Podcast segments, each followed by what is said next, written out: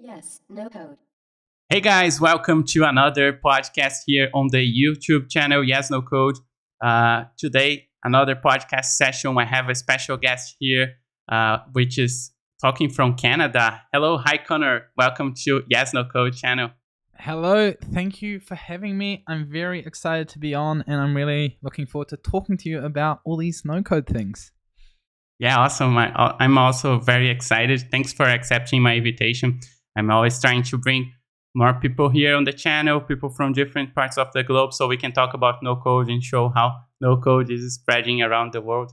So, yeah, awesome to have you here because I've been following your work on your channel. So, congrats on that. You'll, you'll talk about Webflow, Zapier, Airtable, bunch of cool stuff on your channel. So, yeah, thanks for coming here. And uh, before we get started into the actual conversation, we have a few topics prepared here. Uh, I would like you to introduce yourself for the audience uh, so people can know you as well. So Cool. tell us a little bit about yourself. Cool. Yeah, so my name is Connor. Um, I'm originally from New Zealand, but I moved to Canada a little bit over a year ago. Um, I used to work as a Facebook advertising freelancer, so that's kind of how I got my start in the freelancing world. And then I kind of stumbled into the no code world. So, right now, I run a freelancer marketplace in New Zealand called the Unicorn Factory, which I originally created so I could get more Facebook ads work. And because I don't come from a software development background, I actually ended up using Webflow, Airtable, and Zapier to build it. And then after a while, uh, people were just interested in it. So I started to shift my freelancing business from being a Facebook ads person to being a no code person. So now, besides running the Unicorn Factory in New Zealand and in Canada, I also have a little YouTube channel that you talked about where I basically teach people how they can build their own version of the Unicorn Factory. Um, and yeah, that's pretty much what I do um, full time. I split my time between doing no code stuff and running the Unicorn Factory. And yes, it's heaps of fun. nice, nice. And uh, for how long have you been working with uh, no code tools? Do you remember when you started for the first time? Well, it's been a while, and like I kind of, I kind of, kind of discovered a different no-code tools at different times. So Yeah. I think my first experience with no-code tools when it was when I was still doing Facebook advertising. So um, as a Facebook advertiser, one of the things that you might need to do is to help build campaign landing pages for your clients, and Nice. um, that was something that I had to figure out just for the work that I was doing. So I Mhm. did a lot of research. I came across WordPress, which, look, honestly, didn't work for me at the time. I, I signed up to Codecademy. For some reason, I thought at the time that I might be able to actually learn how to code so I can build campaign landing pages. And then, with just like, I would probably call this like dumb luck, I stumbled across Webflow. Now, I'm not exactly sure how I found them, but I think it must have been something like Product Hunt or somewhere Mhm. that I ended up on while I was procrastinating through the internet. and um, I jumped into it and I had to play around with it. And so that was the first no code tool that I discovered. Now, at the time, you know, like, I, it didn't stick for me immediately, only because, um, you know, I was kind of like, oh, whatever. But the one thing that really sold the dream for me is I have friends who are software developers, and one of the features that Webflow has is that you can actually export the HTML and CSS and JavaScript. And I actually wanted to convince my friends that I managed to code a website. So what I did was I built it in Webflow, then I exported the code and I showed it to them, and they were kind of surprised that I had managed to create this website with clean HTML, CSS, and they couldn't figure out how I did it. And so it was in that moment where I was like, okay, this tool is the bomb, and I should probably um, spend a bit more time learning how to get good at it. So that was kind of like my dive into the no code world. Like at the time, I probably didn't think that that was very no codey. For me, it was like, oh, this is just another like website builder.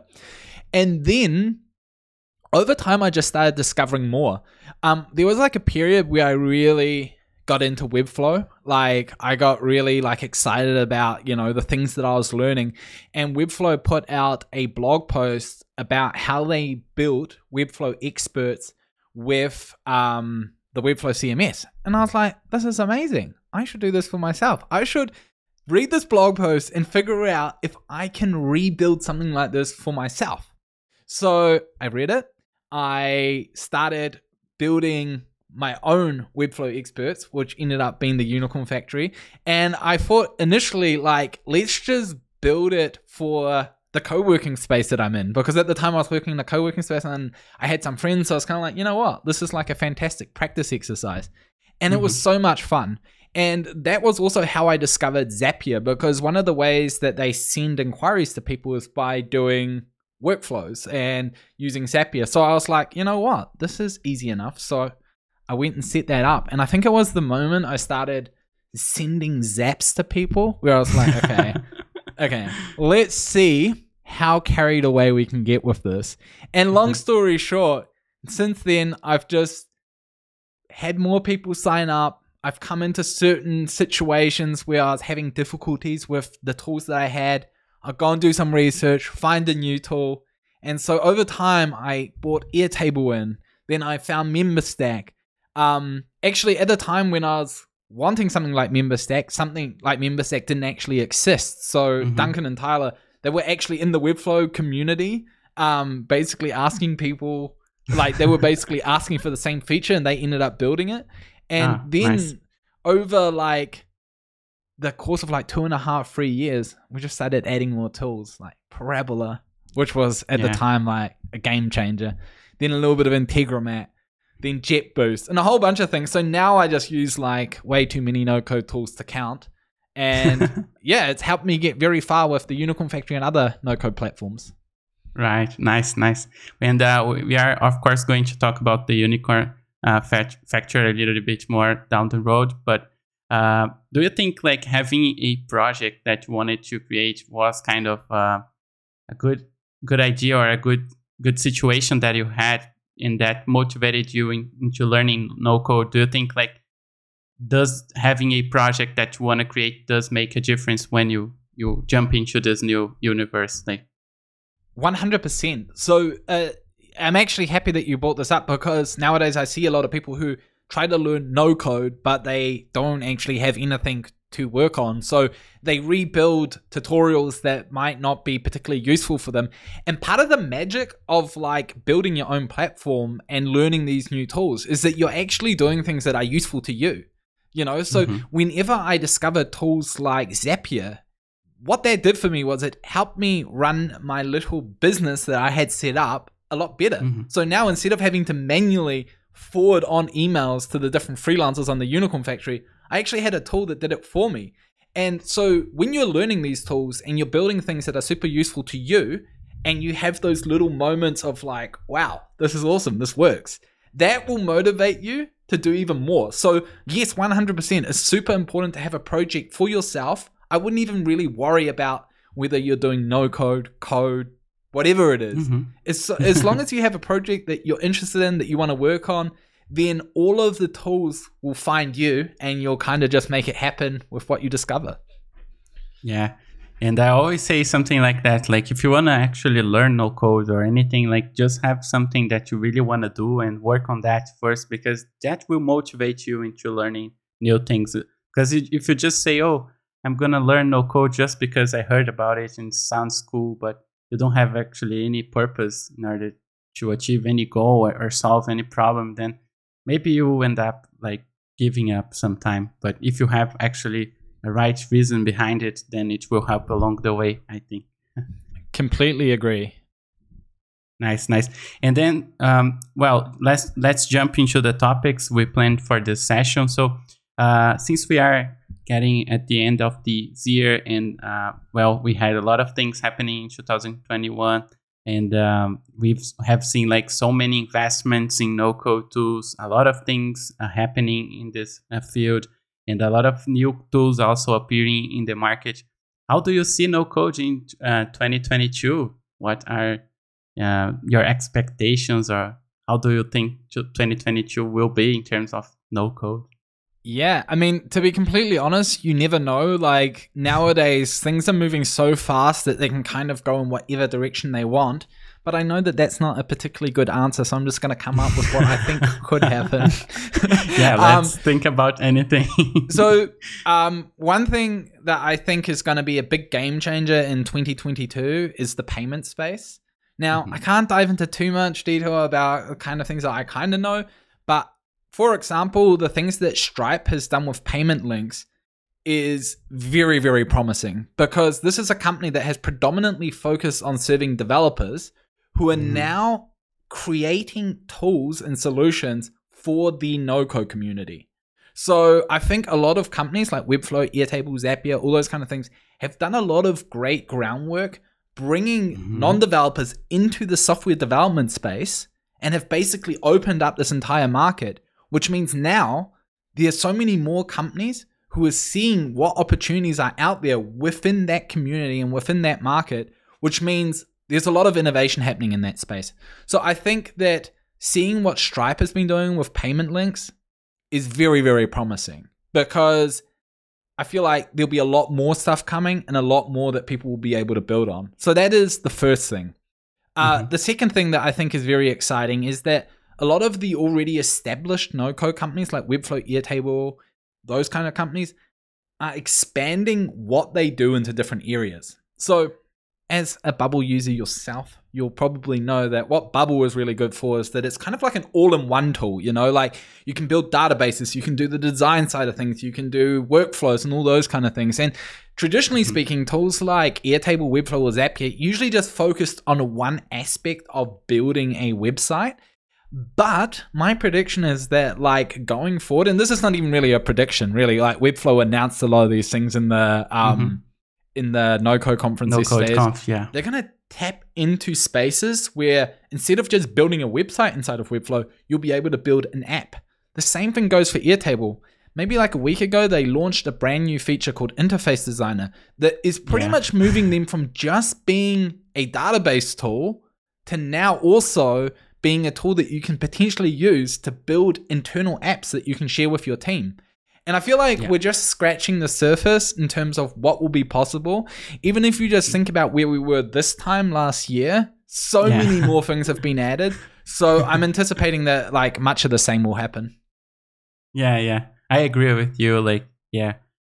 Even though we had a lot of improvements that we were expecting sometimes for a long time and sometimes things that we weren't imagining at all, even with all that coming up, like we still have a long way to go. Like we still are going to see like incredible things. And even like if we start to to think about AI, machine learning, those kind of tools, those kind of technologies, NFTs, blockchain integration with no code, then we can talk about like a lot of new possibilities here that we don't know what's actually going to happen. So it's really exciting. One hundred percent. Yeah. In fact, I've I've uh, know of people who are doing quite a lot of work with no code tools in the crypto space, blockchain space. I think it's still very very niche, and obviously those spaces in itself are still reasonably new.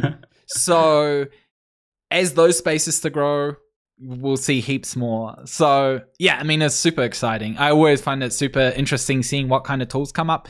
To be completely honest, I'm mostly interested in seeing like what the big tools do. Like, you know, how companies like Webflow or Airtable, Zapier, Bubble, those kind of companies adapt over time. Because Mhm. obviously there's so many different tools that come out on a day-to-day basis. You know, they're smaller companies, they can move Yeah. fast, they can build cool things. But ultimately, I think long term, what will be more interesting is seeing what actually happens with some of the bigger companies. You know, how much Yeah. innovation do they do? How many more things do they add? How many more use cases do they solve? Or do they just stop? Which is Yeah. legitimately something that can happen. I hope it doesn't happen, but it can happen. Me too. so, yeah, I mean, a lot to look forward yeah, to. it's. I, I talked uh, on a video here on the channel uh, a while ago about the no code race, right? So, because to me, there is this no code race happening right now. Like a lot of companies that are more established, building new things, but with huge money, huge investments that they collected this year. Uh, but a lot, a lot of new, fresh companies becoming more relevant and trying to compete, but in a smaller scale. But who knows? Like if one big player stops to innovate, then some smaller uh, startup then develop something that's really new and unique might be competing against them and might overcome the market. So I don't know how, this will play out, but let's see. I hope I mean, that the I big agree. I mean, players look at- can Yeah. make huge improvements so we can For sure. I mean, like it from that. already happens. You know, like if you look at companies like Dreamweaver or even like, I- like I don't mean to bag on WordPress. I think they get a lot of unnecessary hate, but like yeah you know, WordPress, uh, like at some point, like people are shifting from WordPress to Webflow. I get so many people getting in touch with me on a regular basis, asking me if I can help them migrate from WordPress to Webflow. And so clearly, like the wider market is kind of picking up on like these new tools. And, you know, it only time will tell, like, when the next Webflow comes along and takes out the current version of Webflow. But I think after yesterday, I think you can see that they are heading in the right direction. I think like a lot of the Mhm. people that work in the company, I also think the community, they've got a good sense of like where this space is going, what it is that people want, what it is that people need. People were building careers around it. So yeah, it'll be interesting. You just never know, you know? Yeah, exactly. All right, awesome. And um, well, you have your own uh, case that you can say Unicorn Factory. We can talk about this. But do you know any other examples of good cases that people build products with no code that you could share uh, with our audience so people can know what is possible to create with no code? So, what other successful projects have you seen in the no code space? That that you can mention that you think is might be relevant Yeah, I mean, um, there are like a lot of projects in the no code space that I've seen that I admire a lot. Like, I've worked with a lot of people who have built their own marketplaces that have done incredibly good things. Uh, Mhm. One that comes to mind straight away is a company called Chive Charities. So, this was actually started by some friends of mine in New Zealand. And basically, what they went and did was they helped small charities in New Zealand find donors. Now, this is kind of a success story in the sense that there's actually no way that anyone could solve this particular problem with technology because the Mhm. market is just simply too small. You can't justify spending that amount of money on developers to build a platform that solves that particular problem, which is why you typically don't see people building those things. Mm. And the two founders that started the company went through the process of not knowing anything about any of the tools, learning how it works, getting a site up and running. And now there are people out there, charities out there in New Zealand, who are getting donations as a result of the work that they did. So when I look at things like that, those are like huge success stories to me. There are also other people who have built sites uh, like goodbooks.io, which is uh, a directory with books that different people recommend. That is a site that I think is like beautiful, is really well executed, and it just shows what you can do. Like it is a great example of like what you uh, simple things that you can build without having to involve developers and all that kind of stuff. But then, of course, like if we're looking at it in terms of like what kind of no code platforms have done really well, say just from a pure revenue perspective, I think that a lot of successful businesses are now building a lot of things on top of no code. I mean, there's uh, On Deck, which is like the new Y Combinator type thing, who I think have built a lot of their um, foundations on no code tools. I know the Mhm. person who is kind of in charge of their stuff, this guy called Curtis, who mixes no code and code a lot. And so ultimately, you can see that even people who are developers can see the value of it. They're adopting it into their businesses and they're building creative, successful business as a result of it. I hope that nice nice it. Yeah. yeah of course it does uh, and it was good because now i i think i talked a lot about um, two other things that i want to ask you that are not on the script but uh, one thing is related to design like how do you feel about no code and design the importance of design and creating beautiful projects from day zero? Because like we know not all the people using no code they know design so they may end up creating ugly mvps so uh, but i kind of I, I see like beautiful projects built with no code so i know it's possible but i just wanted to mention this because like maybe some people might think like well because it's no code, it's not going to look pretty or we are going to be limited. I think this was kind of an, an issue back in the days, like when you had like more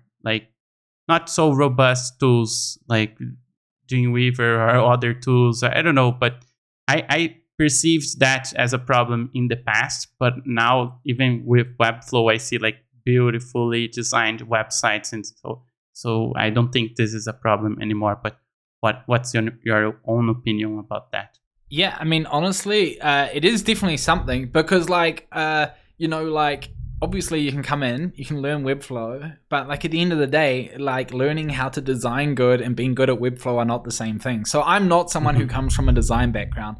I personally think I can't make things look good to save myself, but um you know, I'm also in the Webflow community, which means I, in my opinion, I'm always comparing my sites to the absolute cream of the crop. Like we've got people building games inside of Webflow. So, I mean, like it's pretty hard yeah. to compete with designers on that level. Um, especially if you look into the Webflow showcase. I'm, I constantly yeah. go in I would say don't like, compare yourself to the showcase. But because yeah, the, the things that I think the thing to keep in mind with it is just like these people are like full on pros. Like it's their job. Yeah. Like they are designers. so, you know, I feel like you can't overthink that side of things. When I started the Unicorn Factory, I honestly just started building it. It didn't look great, but I used a lot of inspiration from other websites to kind of figure out the UX side of things. Then I mm-hmm. adapted some UI elements. And the one thing that you'll just figure out over time is that it will adapt and it will evolve. And like to be honest with you, I am never like like I don't think that I'm like a horrible designer, but I also don't think I'm a great designer. But I feel like I can get it far enough to mm-hmm. get to, to pass, like to check a box. But yeah. what I have done is, as the Unicorn Factory has grown, I've actually just hired designers to come in, help me touch certain things up. I've got friends on the Unicorn Factory who are fantastic designers. They're like the exact type of designers who, you know, have great mm-hmm. projects in the showcase and I've just asked them if they can come and fix things up, and they would just jump in there, fix it all up. So, you know, even though I think a lot of people in the no code space like to be all rounders, it's completely fine to like not be perfect at certain disciplines and just hand it off to people if you're at a stage where you can afford it.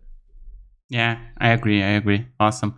And the the second thing I wanted I wanted to ask you is like I saw like some recent videos that you are mixing uh, no code with a little bit of code because like as we start to create uh, like more complex things or we get so excited about no code it's natural that we want to push the boundaries of uh, the existing tools that we are using.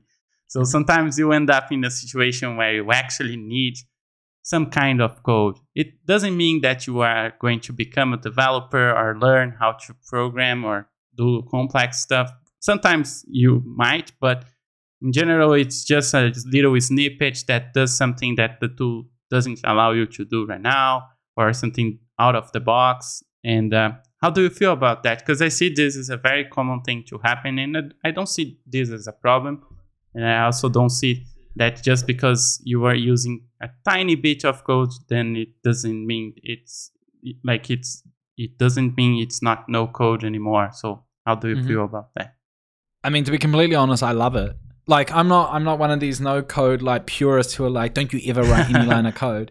I mean like at the end of the day like for me like no code is just a way to make something happen and mm-hmm. so whether I do it with code, whether I do it with no code doesn't really matter. Like as long as I manage to get it done. But just from like a personal perspective, I love it. Like um right now, like what no code made me feel is like for the first time it made me feel like I can actually do things that I could otherwise not do. You know, like you yeah. go from not knowing how to set up a marketing website to suddenly you've got a marketing site set up, you know? And you go from not knowing how to set up an automated workflow to suddenly having an automated workflow. Right now, and this is why I'm making a lot more content on my channel about this type of stuff is I've discovered how you can combine code with no code to each other. And to be completely honest, the, the stuff that you're setting up, you can also set up in no code tools. But it's the fact that I can write simple code and understand what I'm doing, which is super amazing to me. Like it makes me feel good because this is the exact type of stuff that I've always wanted to be able to do, but I've actually never found the right door to open that would allow me to Mhm. understand those things. So it's kind of ironic in a way that like no code is actually in a way teaching me how to code. And Yeah. um it's um it's been absolutely game changing and there there are like a few little taps into the area. So like if you're someone who's like I I'll never be able to code, you don't Mhm. sit down and you start coding. So the first place where I discovered how code fits into no code was when I had to use a custom request inside of Zapier where I'd send multi-reference fields from Airtable to Webflow.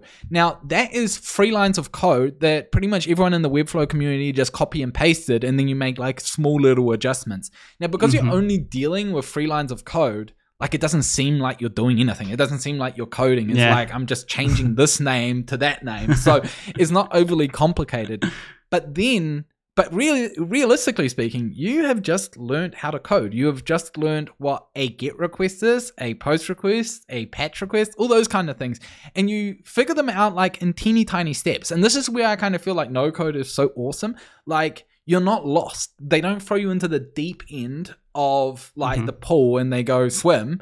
It's just kind of like take one little step forward, one step forward, you know, and you slowly start to pick up those things. And so now Airtable has launched Airtable scripts. And that was something that I personally thought like four months ago. I was like, I'm never going to touch this. How am I going to figure it out? but then I discovered one tutorial that solved a very specific, specific use case that I was trying to solve. And before you mm-hmm. knew it, I was copy and pasting code from everywhere. Then I started writing my own lines of code. And it's a magical world. Let me put it that way. It's so much fun once you get the hang of it. So now I use Airtable scripts quite heavily. Um, I still feel like I am a beginner at it, which I definitely am. Like we, uh, my friend Aaron, who also runs a little YouTube channel, and I um, started writing some code, and then we actually gave it to an actual developer to review. And let's put it this way: turns out we don't have best practices yet, but Yeah. it works. So um, it's really good. It's been super fun. Nice, nice. And um, uh, was it hard at the beginning, like to learn how to use the, even those small lit, little piece of code? Like because a lot of people, I, I feel they are afraid of even like just a small snippet of code. Like, Yep. How was the beginning for you?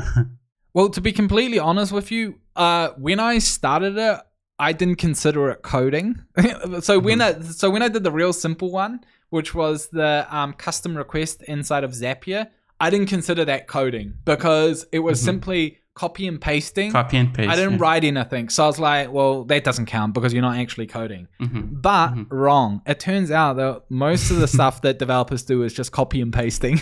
So in a way, that is where you start. So when I jumped into Airtable scripts, when I looked at it the first time and I didn't really know what I was doing, was it hard? I mean, for sure. I was like, I don't know what I'm looking at. I don't know where to start. Like what exactly am I supposed to do here? But as soon as I had a project, and that comes back to the point that we talked about at the beginning, as soon as I had something that I had to build, I knew exactly what I had to do and I knew where to mm-hmm. look for certain things. Then the ball started to roll. And oftentimes, finding out what you should build comes from watching content on YouTube, like watching your videos or watching Aaron's videos. Yeah. And they'll give you ideas It's good that that we have do. like a lot of people in the no code space sharing content. Otherwise, you would be lost, right? Absolutely. I mean, and it's so good because like that's the only way that people really figure out these types of things. Like I didn't teach all the no code stuff to myself. I learned this stuff by watching YouTube videos. So I learned Webflow by watching Pixel Geek or Nelson's YouTube videos. I learned a lot about Airtable from watching Aaron's stuff. Um, so it's kind of important to like it's kind of like out there it's and it's kind of valuable to both consume the content but also share it because you're essentially by creating content you're giving people that door that you were given to lead you to the point where you are now and i feel like that is something definitely worth doing Yeah, nice.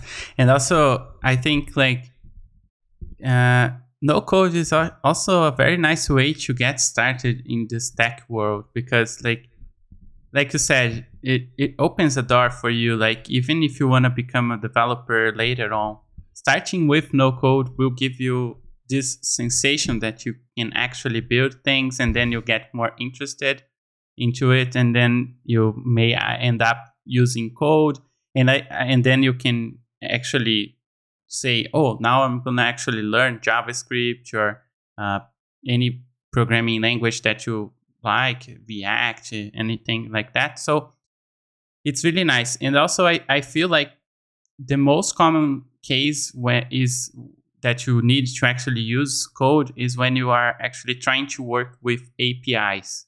Uh, do you feel the same thing? Like, because you need to actually learn how APIs work and how to get JSON data and pass some information from one end to another uh, API. So, is mm-hmm. that the same feeling for you, or do you see other uh, situations where you end up using code as well? I mean, 100%. Like, as soon as you start to understand the no code version of a certain concept, it's a lot easier to understand the code version of a concept. So, for example, when you look at something like the Webflow CMS or say an Airtable table, and you see how the columns look visually, or you see how the Webflow CMS looks visually, mm-hmm. then in a way, you're understanding how code actually works. Because really, all you have there is like a nice abstraction of what like JSON looks like. So, yes, 100%. So, like, I found that uh, just being in this no code world and like discovering these little concepts and the visual abstractions of a certain concept, like an API or JSON, made discovering the code version of things super easy, uh, or uh, not super easy, but less intimidating. Mm-hmm. And um, so, like, I think understanding APIs and how different databases talk to each other is a super important concept, but the most important thing about it is you don't actually, if you're just getting started, you don't need to look up what is an API, how do APIs work. That is the beauty about no code. You can actually jump into Zapier, you can connect one app, you can connect it to another app, you can map your different fields, and you're essentially learning how APIs work without actually knowing how it works. And that is exactly what is so cool about this space. Yeah, awesome. And uh, just to clarify, maybe for someone that's really new to this, uh, the idea of no code is not that there is no code at all. Actually, the tools are doing the, the work for you, the heavy lift for you. They are compiling and generating the code on the background. So as you drag and drop and do visual intera- iterations on the screen, then the, the tool itself is building that code for you. But the code is still going to be there. Uh, and uh, well, let's talk about Unicorn Factory now. Can you can you tell us a little bit about what it is for those who don't know and uh, how it started, and also if you have plans for the future? I know that you have a version in New Zealand and a version for Canada, so you are expanding the business. And the, the cool thing, just to mention here, is that uh, Unicorn Factory uh, was created using Webflow and Zapier and Airtable Memberstack, I guess. So yeah, it's a marketplace built with no code. So a real app, a website that you can check and see entirely made with no code. So yeah, tell yourself the, the creator of the platform is better to explain uh, yeah. more about the project. I mean, so in a nutshell, you've explained it really well. It's a like a freelancer marketplace. I use Webflow, Airtable, and Zapier to build it. Now I'm using like ten or eleven different tools to kind of power the entire thing. Wow. but um, yeah, the whole idea behind the Unicorn Factory was to make it easier for businesses in New Zealand to hire local freelancers. So like, let's be honest, I didn't invent freelancer marketplaces. Freelancer marketplaces are out there. There's Fiverr, Upwork, all of those types of things, but what I wanted to do, there were actually two things I wanted to achieve. First of all, I wanted to make it easier for businesses to hire locally because I think a lot of businesses, especially in New Zealand, um, miss out on getting really talented people to help them build and grow their business because they're not comfortable hiring people from overseas. Now, you know, those platforms are out there, but they serve a very specific type of business that will hire people off sites like Fiverr. And what I mm-hmm. wanted to do is just create something where, like, if you wanted to catch up with someone to build your website, you could actually meet up with them for a coffee instead of a Zoom call.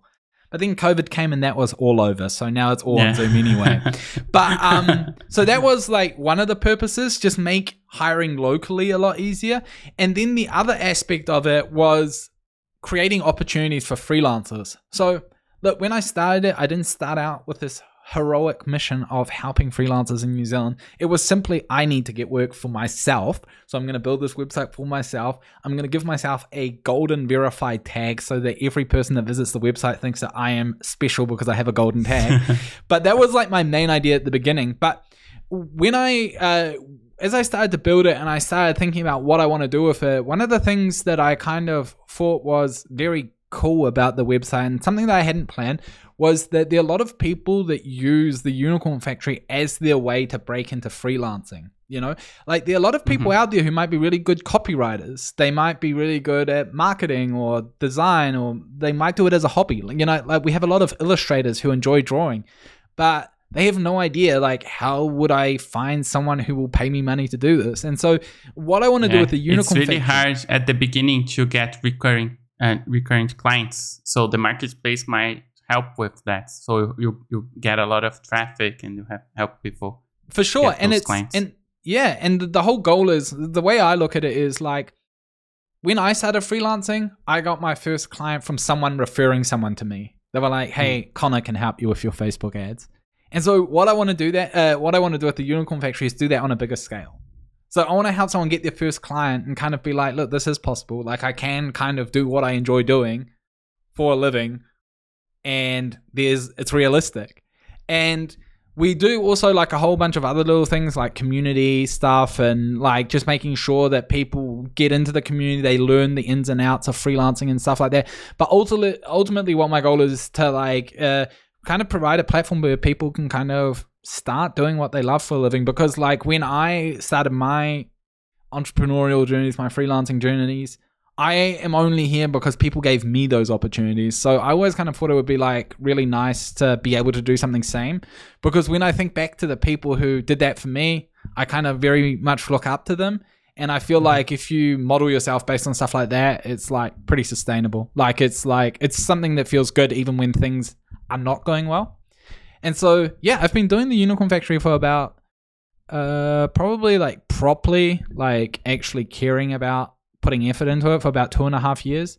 We've got about 630 odd freelancers on the website right now. Throughout the year, we've had, throughout the years we've had like a lot of people sign up, but my focus is to keep it nice, small, and nimble. Like my goal is not to become a massive like marketplace with like the most freelancers. Mm-hmm.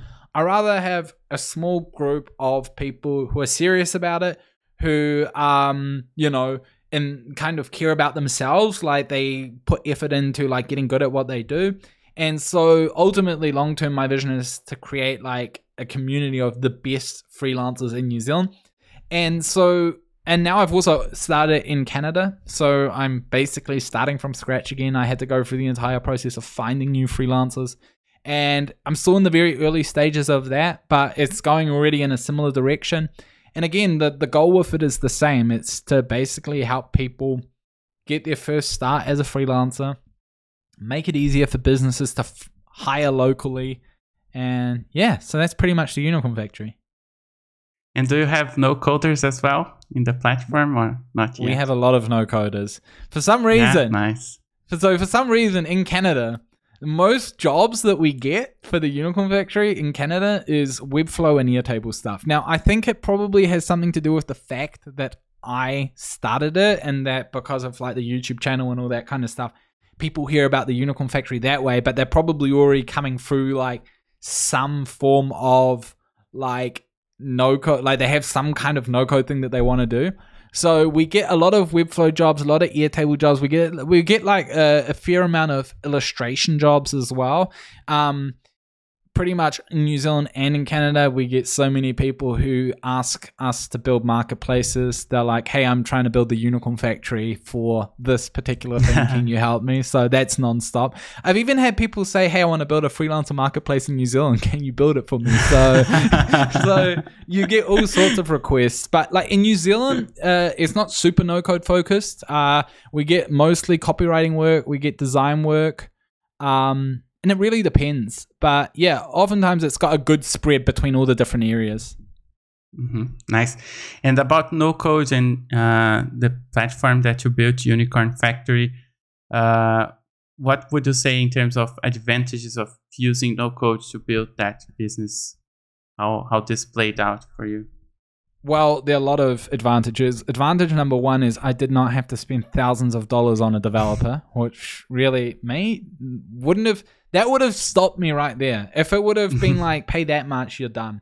So um, because I tried, I actually asked people how much it would cost to build a platform like this, and it's like 40k upwards, and it's like, well, And you have a huge risk, right? To spend hu- all that huge money risk, but without But, knowing know, like the 40 grand that sounds bad enough if you're starting your business but what people never know is the actual thing that hurts is like the extra 5k every month to maintain your platform and this and the, and oh what you want to change the logo on your header yeah that's 4k that kind of stuff that's why that's the killer so Mhm. that again is another real benefit of using no-code tools. At the moment, it costs me around five hundred and fifty dollars to run the Unicorn Factory New Zealand, Unicorn Factory Canada, and like a few other little projects just to pay for the no-code tools. And so, you know, it doesn't take much to break even. Like nowadays, you can break even pretty much immediately with these tools. And um, so, it, in that, just from a financial perspective, it's so worth it. Then, Yeah. like a, a, a, per- a thing that I would it- like, if we like take money out of the equation, w- another thing that I love about this is like you are like completely autonomous. Like, if you want to build something, build something.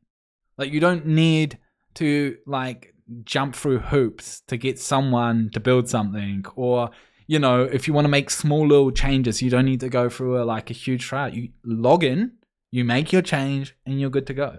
And so, um, there are so many benefits from it, but I'll probably say that from a financial perspective, that that's the obvious one. But then also just the ability and the, the feeling that you get of being able to do what you want to do when you want to do is just unlike any other feeling.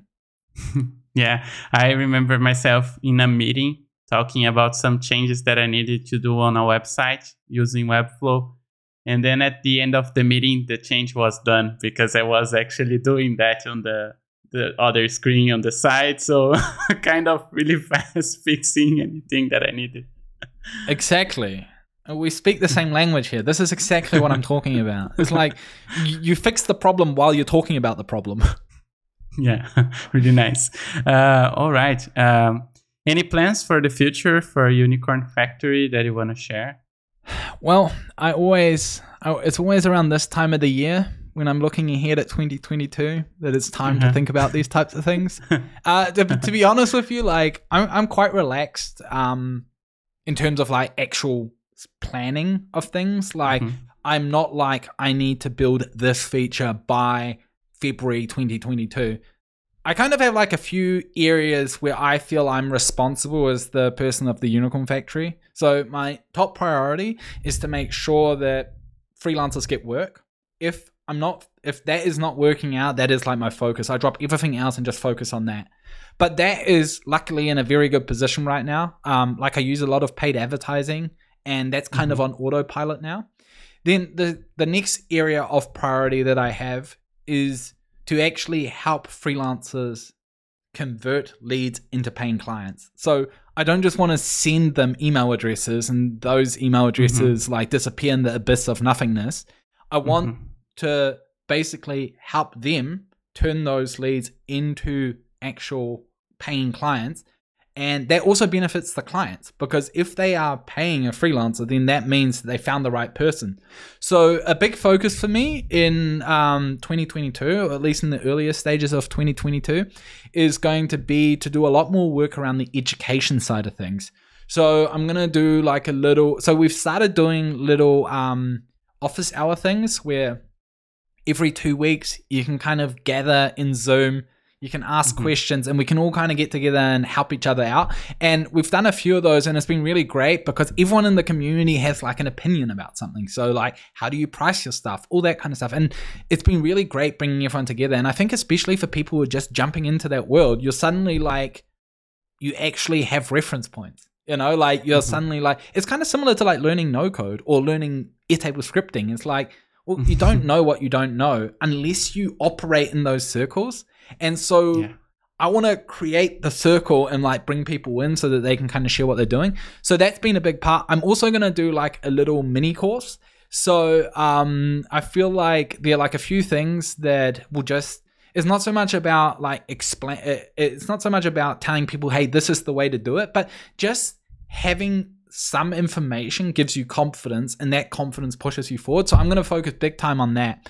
And then from Mhm. there, I'm gonna see where the wind takes me. I think like um, if I if I had to have a look at what my like long term goals are with the Unicorn Factory, one thing that I do have on my bucket list is one day I would like to open a co working space for the Unicorn Factory and basically allow freelancers to work from those co working spaces. I think that would be pretty neat. Um, other than that, I'm kind of just like Just kind of like whatever, like just let what whatever happens happens, you know. So yeah. hmm nice. Uh, I I can imagine what we're saying, like putting everyone in the same room, like once the this situation is all over and everyone is safe to do that. But I I really I can imagine that because I myself I organized meetups for kind of two years, almost three years, and uh, I organized sessions like with uh, like small events, getting people, getting designers to talk about anything related to the area. So it was really nice doing that for a long time. So I really can picture you doing something similar. And Yeah. um, it's really nice when you bring people together and share knowledge. This is very important. And uh, we are trying to do this virtually, but yeah, having people around and in the same room is really a different sensation and different experience for sure. Uh, For sure, yeah. so Chris, Christmas is around the corner. So uh, how do you feel about it? And then uh, what would you ask if you could make a wish, a Christmas wish, uh, and ask for a gift in the no code space? Any improvements or anything you want to see in, in any specific uh, tool that you use? What would you ask for if you could ask a no code gift for Christmas? Wow. That's a good question. See, I've kind of like spent enough time in the no code space that I've just kind of been like, don't make wishes because like the more you want something, the less it will come. So um, I'm just kind of whatever. Give me whatever. But um, you know, again, not a great answer, so I'll just come up with something. I mean, Uh-huh. to be honest, like I'll keep things simple. Like I just want access to Webflow memberships and um the new features, the logic functionality. You know, Uh-huh. like it would be cool to play with that. Um, I would also like to see Stripe do some next level things. Like, you know, it's very hard to pinpoint exactly what I want from them, but man, they're doing some cool stuff. Like, uh, one of the things that you can already do that is quite amazing is you can do kind of like a Stripe Connect um, payment link, which means that you can connect a supplier to your account. So, say you've got a marketplace, you can s- collect the supplier to your account and then take a clip of the payment. That's like going to be game changing stuff because that's a limitation that no code has right now. There's just no tools out there that do that. So, you I mean, mean, if- split payment feature? yeah, I mean, yes, yes, you're right. Like you can, I mean, you can take things, but like, yeah, what they do is like Stripe Connect is what Airbnb uses or what Mhm. Uber uses at the moment, but on, at the moment it's only like in code form. But now they've got like the no code version of that. So I, Mm. I, I honestly, if if I if you said to me, Connor, you can have whatever you want right now. Tell me what it is, and I can only pick one thing. I would say I hope that Stripe goes wild this year with no code things, and if that happens, I think we're in for a, treat. I think there's a lot of good things coming. nice, nice, awesome. Uh, and do you want to share your social media, uh, your website, anything for the people who are watching here, just so can they, they can check your website, your your YouTube channel as well. Feel free to to say Here anything. comes the you- here comes the big sales spiel. Yeah. yeah. okay, for 19.99. No, I'm just joking. So, okay, I've got a YouTube channel. Um, yeah, like I suppose you can just link it down below. I talk about Webflow, Airtable, and Zapier stuff. You know, probably similar content to this channel. Um, and then also I have a website, connorfinlayson.com. Um, I've got a few resources on there. So, like, if you want to dive into the Airtable scripting world, there's like some free um, code snippets that you can copy and paste over. What else is there? I am on Twitter. You know, honestly, I don't tweet much. I pretty much just share my YouTube tutorials on there. That's about the extent of my YouTubing. Even though this week I got quite excited with the No Code conference, so you might see like a barrage of tweets in there. And if you want to check out the Unicorn Factory, you know, if if you're in the if you're in the market for hiring freelancers, you know, like check it out. Um, it's uh, we've got a lot of good people on there. But other than that, you know, I'm usually open um, for chats. Just message me and I'll respond at some point. All right, awesome. It's been a pleasure, Connor, having you here today. Thanks so much for participating here uh, in this podcast, Yes No Code podcast. Uh, I hope that you that you are you are watching here right now that you could get a lot of good insights and information about no code. Uh, feel free to leave a comment down below if you feel like doing that, and uh, don't forget to subscribe to the channel leave the thumbs up if you like the content and yeah do whatever you want. definitely hit like. the like. button. Yeah the like button he will never tell you but the like button is important. You need to help yeah. him out with his channel. Smash that like button hit the subscribe button. It helps yeah, out a lot it take you a second. Thank you. And then go to my channel uh, and then like every single one of my videos that i've ever posted all right. So to finish off, uh, let's try to do the classic thing that I do all the time with the guests here. So I'm gonna count one, two, three, and we can try to say even with the delay here, yes, no code together. Shall we? Love it. Okay. One, two, three. Yes, yes, no code. No code. Oh my yeah. god. That Thanks, delay guys. was Bye-bye. on another level. That was on a that, that delay was big.